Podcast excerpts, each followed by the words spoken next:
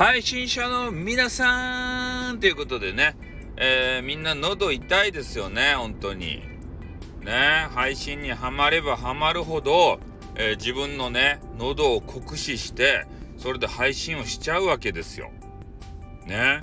それで喉がね、もうほんとデストロイされて、えー、大変な状況になってね、もう血を流しながらね、えー、配信したこともございましたね。これやりすぎるとね、喉が裂けて、血が、血が出るんですよ、血が。出たことあります？血。ね？血ヘド、あの、ね、吐くんですよ。ね？そういうのが出るぐらいまで頑張っちゃう。それが配信者なんですね。うん。ここまでやらないと、ちょっと配信者と呼べないんじゃないかなっていうふうには思います。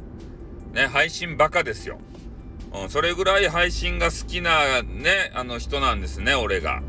で、そこまで配信があ好きなわけですけれどもね、えー、でもね、そんだけ好きということなんだが、えー、最近ちょっとね、えー、年齢も重ねてきて、えー、喉の痛さもね、気になってくるわ。まあ、若い時はですね、もうノリノリで喉から血が出ようが、ね、目から血が出ようが、耳から血が吹き出そうがね、え、そんなの関係なく配信ですたい。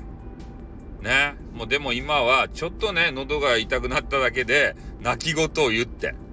ね。もう喉が痛いんで、ちょっとお休みしますとか言って、ね、ちょっと可愛いキャラをこうね、アピールしたりして気持ち悪い。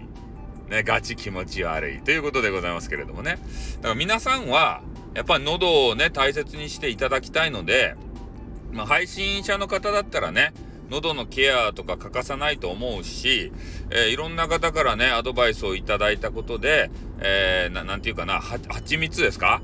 あれを舐めるとよかとですばいとか言って、で、そういうアドバイスいただいたんですけど、なかなかね、えー、蜂蜜を買う機会というのがあございませんで、えー、まだね、蜂蜜を家で舐め、一滴も舐めてないというような状況でございます。なんか簡単にね、こう、喉のさ、調子を、えー、癒せるな、なんかはないんすかね？喉温めたらいいんすかね？あの、冷やしたらいいんすかね？どうしたらいいんすかね？ね、ぐ、ぐぐれかすってね、言われそうな気がするわけでございます。